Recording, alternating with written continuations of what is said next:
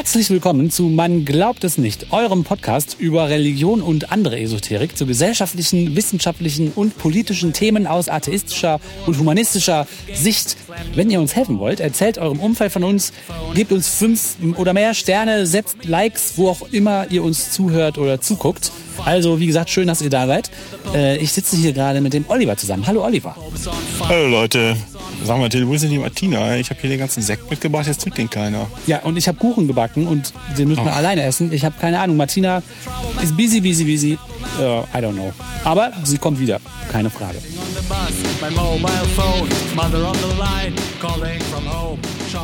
Liebe Leute, wir haben ja vor ein paar Folgen darüber geredet, wie man sich als atheistischer Mensch verhält, verhält oder verhalten soll oder will, wenn man äh, mir nichts, dir nichts einfach zu einer Taufe eingeladen wird äh, und sich dann fragt, was mache ich denn jetzt? Gehe ich hin, gehe ich nicht hin? Wie gehe ich damit um? Und wir haben ja so ein bisschen erörtert äh, und ihr habt äh, fleißig geantwortet und eure Meinungen, eure Erfahrungen uns Und wir hatten auch sehr unterschiedliche Meinungen dazu. wir hatten äh, drei unterschiedliche Meinungen und äh, ihr da draußen hattet noch viel mehr unterschiedliche Meinungen. Vielen Dank dafür, dass ihr uns so geschrieben habt. Und äh, deswegen haben wir uns gedacht, wir machen mal eine Folge, wo wir so ein bisschen zusammenfassen und euch vorstellen, was uns alles an Reaktionen zu der Folge erreicht hat. Ich habe versucht, das so ein bisschen nach Themen zu ordnen, weil natürlich die Kommentare manchmal auch was äh, gemeinsam haben. Äh, Ich fange einfach mal an mit, mit dem Oberbegriff Exorzismus. Da schreibt äh, Jürgen auf WordPress, äh, danke für die Folge, na na na na na. PS, interessieren würde es mich schon, welchen gruseligen Satz Martina bei der Taufe gehört hat. Lässt sich der Ritus der Katholentaufe irgendwo nachlesen? Und da spricht der Jürgen jetzt an, die Martina hatte erzählt, dass sie mal bei einer Taufe eingeladen war und sich dann am Ende so ein bisschen gegruselt hat, weil dann so echte Zauber- und Voodoo-Formeln da vorgelesen worden sind. Und die Martina hatte ja auch erzählt, dass der Pfarrer sogar die, die nichtgläubigen Anwesenden so ein bisschen vorgewarnt hat. Jetzt kommt was Komisches, ich muss das aber sagen, weil es gehört dazu. Ähm, ja, und was das jetzt genau für Worte sind, dazu schreibt auf Facebook äh, der User Markus, der hat was rausgefunden und zwar hat er in die Wikipedia nachgeguckt äh, und zitiert aus der Wikipedia, der Taufexorzismus umfasst neben einer Beschwörung des Salzes und einer Beschwörung des Öles auch, ja, geil, ne? auch Formeln zum Exorzismus am Täufling. Der Taufexorzismus hat seine Wurzeln bereits in der alten Kirche, wonach der Täufling erst von der Macht der Dämonen befreit wird, um sich dann der Macht Gottes zu bekennen. Also das scheint schon ganz alt zu sein, in diesem Taufritual drin zu sein, dass es da einen Exorzismus gibt Behaupten Sie. behaupten sie. Also es geht um sogenannte imprikative Formeln, die sind an die Dämonen gerichtet und dann gibt es deprikative Formeln, die sind an, an Gott gerichtet und so. Also die, das, das ist geil, ne? Das muss erstmal mit Fremdwörtern versehen werden, damit das überhaupt irgendjemand ernst nimmt. Ja, wenn es keiner, keiner versteht. Ja, damit es keiner versteht. Und damit man den gebotenen Respekt hat. Und die Formel selber, die haben wir jetzt auch nicht rausgesucht, aber anscheinend weiß die Wikipedia mehr und Exorzismus ist da so ein Ding. Also, wer Lust hat, kann ja nochmal weiter forschen. Dann haben uns so ein paar Zuschriften erreicht, äh, die das Problem, die Frage, gehe ich da hin oder nicht oder wie verhalte ich mich auf, äh, auf so eine Einladung hin, so mit sehr pragmatischen Lösungen begegnen. Auf Twitter schreibt Lou Foy, man schenkt ein Sparbuch mit dem Betrag darauf, der in deinem Bundesland der Kirchenaustritt kostet. Ein paar aufklärende Zeilen dazu und gut ist. Das finde ich eigentlich eine ganz gute Idee. Also dazu müsste man da natürlich hingehen. Also die Entscheidung hat man dann offensichtlich so gefällt. Äh, aber wenn man dann hingeht, dieses Sparbuch zu schenken, sodass der äh, oder die Getaufte dann später im Erwachsenenalter das leichter hat, wieder auszutreten, finde ich ganz nett irgendwie. Auf Twitter schreibt außerdem Heiko Salzbrenner, man bleibt der Kirche fern und geht nur auf die Feier. Zur Konfirmation schenke ich immer den exakten Betrag, den man für einen Austritt aufwenden muss. Also auch hier die Idee, den Austritt zu erleichtern. Und hier auch meine Herangehensweise, nämlich ich habe ja gesagt, ich, äh, ich habe dann überlegt, dass ich zu der Feier gehe, zu den Festlichkeiten nach dem Gottesdienst und nach der Kirche, bei den Leuten zum Beispiel zu Hause im Garten auf einen Sekt oder sowas in der Art. Das scheint hier Heiko Salzbrenner ähnlich zu sehen. Auf YouTube schreibt Bifo Social religionsfreie Alternative Jugendweihe. Also hier auch eine praktische Lösung. Ähm, das ist dann wahrscheinlich aber eher richtet sich das an Leute, die sich überlegen, soll ich mein Kind taufen und nicht gehe ich als Gast zu einer Taufe. Ne? Ja, ja, ja. Bisschen anders. Jugendweihe, aber haben wir, glaube ich, auch schon drüber geredet, ähm, im Zusammenhang auch mit dem HVD, der ja alle möglichen Sachen, so äh, atheistisch-humanistische Alternativen zu den kirchlichen Ritualen anbietet. Die Jugendweihe ist ja eine davon. Dann äh, auf YouTube Sven Keller 2421 schreibt, für die soziale Einführung in die Gemeinschaft haben wir mit unserer Tochter das Metafest gefeiert. Ja, das finde ich super. Das habe ich gelesen, das finde ich großartig. Also die auch Großartige Sache. Und zwar erklärt er weiter, bei Erreichen von einem Meter Körpergröße wurde die Familie eingeladen, die Tochter durfte ein Kleid shoppen gehen, die Familie kam, der Kuchen war lecker. Also das finde ich richtig gut. Das ist eine gute Idee und ich, also wenn ich den Begriff Jugendweihe höre, das klingt wahnsinnig spießig und so Kommunionskopiemäßig. Ja, und Weihe ist auch Ja, ein äh, bisschen zu sehr mit so kirchlichen und gläubigen Sachen in Verbindung bringen. Ne? also das Metafest ist eine super Erfindung, ist ein großartig, ist eine großartige Sache. Das finde ich auch.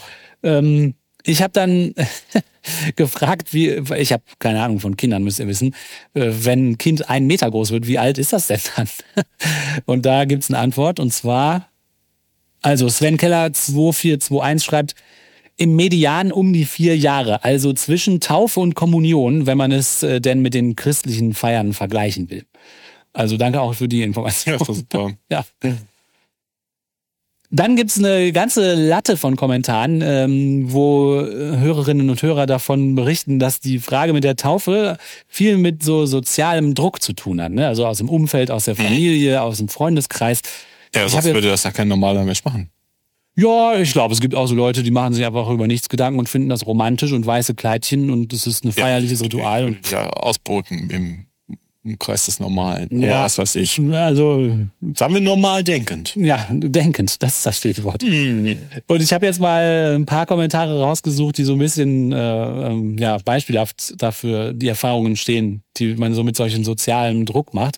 Da schreibt auf YouTube Mr. Tipi 2010, eine Arbeitskollegin hat ihr Kind taufen lassen, damit ihre Tochter später in der Grundschule nicht die einzige ist, die nicht zur Erstkommunion geht und keine Geschenke bekommt. Ja, das ist super clever vorhergesehen. Ja, also man macht sich so ein bisschen Sorgen darum, dass das Kind vielleicht später das als unangenehm empfindet, die Einzige zu sein. Könnte ja auch sein, dass das Kind total stolz drauf ist, dass sie die Einzige ist, die da nicht hingeht. Und Oder dass es auch egal ist, oder dann machst du halt ein Meterfest. Ja, und außerdem ist ja die Frage, ist sie überhaupt die Einzige? Also Ja, ja. ist es dann in zehn Jahren weiter oder wann das ist äh, gar nicht so, dass sie die Einzige ist? Also ich finde auch ein bisschen fragwürdige Argumentation. Ja, ist schon, schon arg. Äh, Das ist eine Ausrede. Das ist eine Ausrede. Das ist eine auch. Ja, glaube ich auch. Dann schreibt auch auf YouTube Screenshadder, ein guter Freund lässt seine Kinder nicht taufen. Die noch lebenden Großmütter des Paares sprechen das bei jeder Gelegenheit an und wollen so Druck ausüben. Die beiden sind letztes Jahr ausgetreten, aber haben es nur einem Freund erzählt, weil sie die Schikanen ihrer Großmütter fürchten. Erwachsene Leute, ne? Die Großmütter, die liebe Zeit. Irgendwie traurig, schreibt er weiter, aber so wird auf dem Land Druck ausgeübt. Wenn ich Kinder hätte, wäre es bestimmt nicht anders. Ja, also hier sieht man auch, man macht es den anderen zuliebe. Da kam ja echt eine Menge Feedback. Das hat die Leute interessiert, ne? Ja, weil jeder auch sich wahrscheinlich schon mal die Frage gestellt hat und jeder hat so eine Einladung schon mal bekommen und äh, ich glaube, was, wenn die Leute das selber schon mal erlebt haben oder das im engsten Kreis passiert, dann ist es natürlich was, wo man viel zu sagen kann. Äh, Ja, ich finde das auch super, ja. Ihr könnt uns auch per E-Mail schreiben, mgenblog.gmx.de. Äh, per E-Mail hat uns äh, eine Nachricht erreicht von einer Hörerin, die schreibt, Hallo liebes MGen-Team, mit der Taufe habe ich kein Problem, da gehe ich nicht hin. Und zur Konfirmation auch nicht. Wenn ich irgendwann mal Enkel bekomme, werden die definitiv nicht getauft. Mir graut aber davor, wenn mein erstes Elternteil stirbt. Nicht wegen dem Tod, sie sind über 80 und da ist es irgendwann soweit. Damit bin ich im Reinen. Aber kann ich es dem überlebenden Elternteil antun, nicht in den Trauergottesdienst zu gehen? Sie sind beide sehr gläubig und kommen eh schon nicht gut damit klar, dass sie bei meiner religiösen Erziehung in ihren Augen versagt haben. Wenn der zweite stirbt, ist es mir egal, was die Leute sagen. Da verabschiede ich mich auf meine Weise und gehe nicht zur religiösen Trauerfeier. Aber kann ich es dem überlebenden Teil antun? Auch das Gerede im Dorf? Ich glaube nicht. Ich habe schon überlegt, ob ich in ihr Kopfhörer mitnehme und während der Veranstaltung M-Gen oder den Ketzer-Podcast höre. Eine geschickte Sabotage. Wie würdet ihr euch verhalten? Also es geht ähm, bei der Taufe ist es im, geht's im Kern darum, dass ein Kind, ein Baby, an die Kirche übergeben wird, ne, an die Christenheit und an die Kirche. Ähm, und da möchte ich kein Teil von sein. Und viele Leute, die uns geschrieben haben, und wir, ihr beide ja auch, sind auch nicht glücklich, damit ein Teil zu sein, davon ein Teil zu sein und suchen sich an, jeweils individuelle Lösungen, wie sie drumherum kommen. Oder es irgendwie machen oder Mhm. äh, was auch immer. Ähm, bei einer Beerdigung ist das anders. Bei einer Beerdigung, da fangen wir mal mit der Hochzeit an. Ne? Wenn es eine Hochzeitsfeier gibt und jemand will unbedingt eine kirchliche Hochzeitsfeier, ist ja fast egal, ob ich in die Kirche gehe oder nicht. Mhm. Und denn da geht es nicht darum, irgendwen zu übergeben. Ähm, und es passieren möglicherweise schlimme Dinge, sondern es sind Erwachsene, die das für sich wollen. Ja, Und bei einer Beerdigung geht's, das sind also die drei großen Feste, die noch übrig sind. Ja. Taufe, Hochzeit, Beerdigung. ja, genau. Mhm. Und bei einer Beerdigung geht's um Trost und Wohlergehen der Überlebenden, der überlebenden Angehörigen, der Familie, des Freundeskreises, die Nachbarn alle. Ja, genau. Mhm. Und ich würde behaupten, das ist eine grundsätzlich andere Sache als eine Taufe, weil da niemand irgendwem übergeben wird, weil die tote Person ist ja tot. Und in solchen Fällen, ich für mich, denke dann nur an das Wohlgehen, Wohlergehen der Überlebenden. Mhm. Was kann ich machen, um den, die Situation so gut wie möglich zu machen, soweit es geht? Wie kann ich denen irgendwie in, in kleiner Weise helfen? Ja, Und wenn es mh, Christen sind oder Muslime oder was auch immer und die wünschen sich, dass da die entsprechenden Riten gelesen werden und dass die Leute kommen in die Kirche, dann gehe ich dahin. Das ist einfach meine Pflicht. Denen also ich, zuliebe, ja. ich denke, das ist meine Pflicht. ja. Mhm. Ja, das ist meine Pflicht.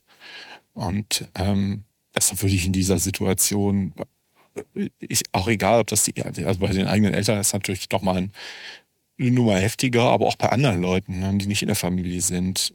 Wenn die möchten, dass wir machen eine kirchliche Trauerfeier, dann gehe ich dahin. Ja, ja, es geht um die Hinterbliebenen, ne? Und wie, ja, wahrscheinlich kommt einem alle möglichen Arten mit der Trauer umzugehen merkwürdig vor. Und äh, ein kirchliches Ritual abzuhalten ist halt eine Möglichkeit, das, was die Leute sich in dem Moment wünschen, ne? um Trost zu kriegen. Und ja, dann kommt einem das halt auch merkwürdig vor als Atheist.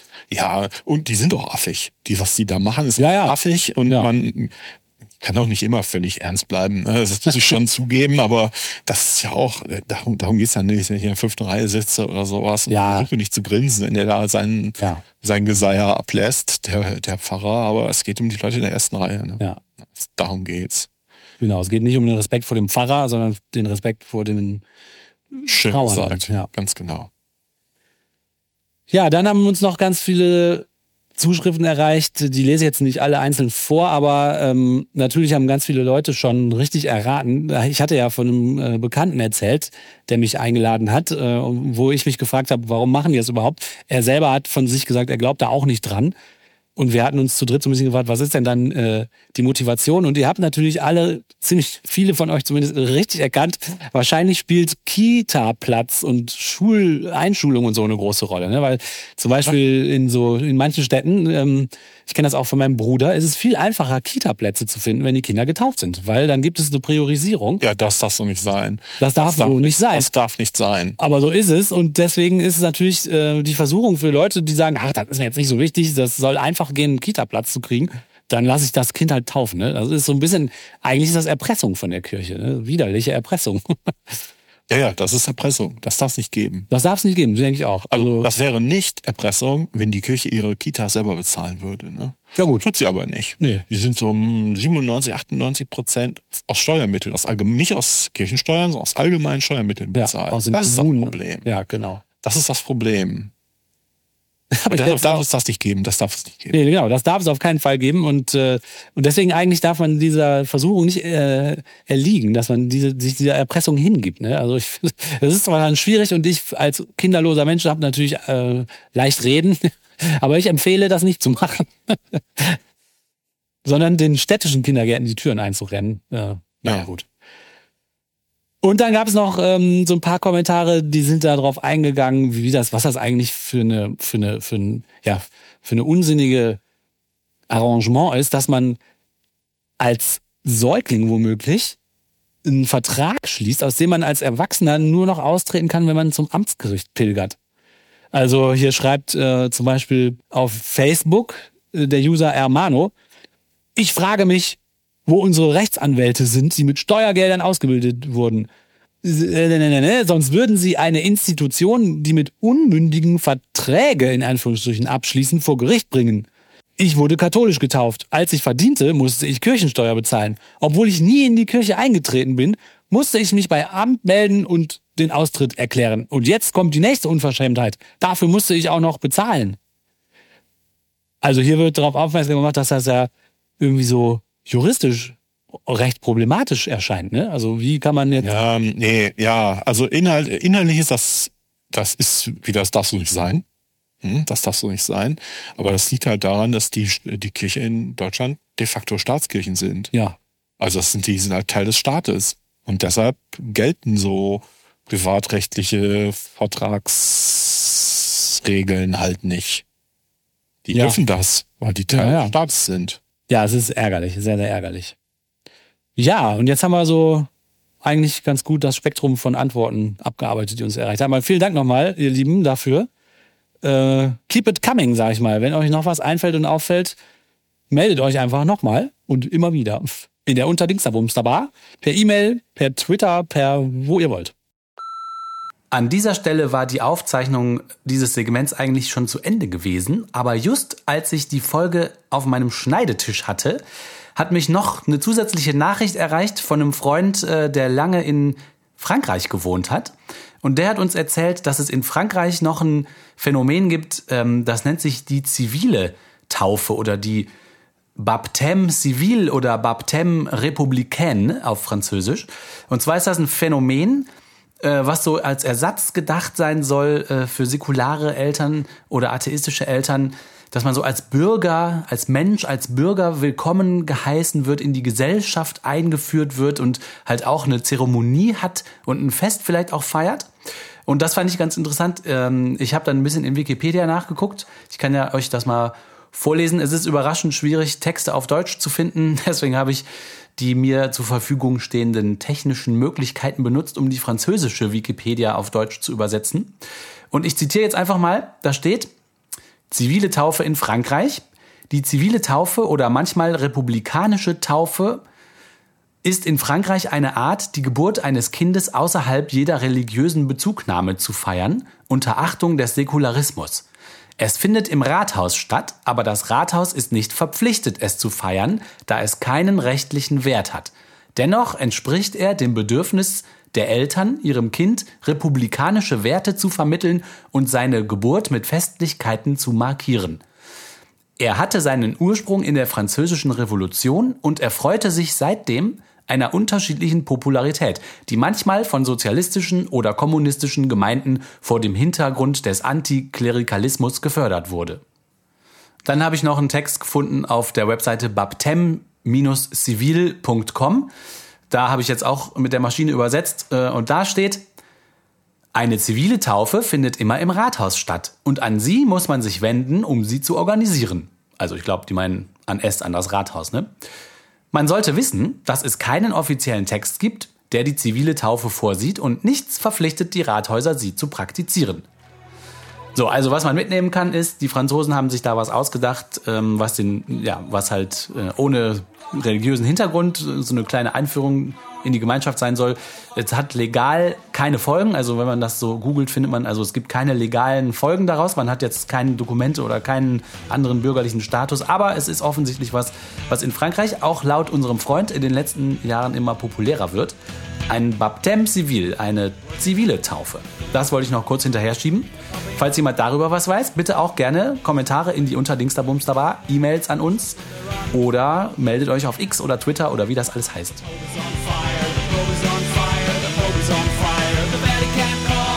Und schon wieder geht eine Folge zu Ende von Man glaubt es nicht, eurem Podcast über Religion und andere Esoterik. Wenn ihr mögt, dann gebt uns fünf oder mehr Sterne, setzt ein Like, wo immer ihr uns zuhört oder zuseht. Schreibt Kommentare in die Unterdings, da Bums, da Bar, schreibt uns E-Mails äh, auf Twitter oder X oder wo auch immer. Wir freuen uns über euer Feedback ähm, und sagen, hoffentlich hört ihr uns auch beim nächsten Mal wieder zu und empfiehlt uns weiter. Ähm, tschüss, bis zum nächsten Mal. Achso, tschüss Leute.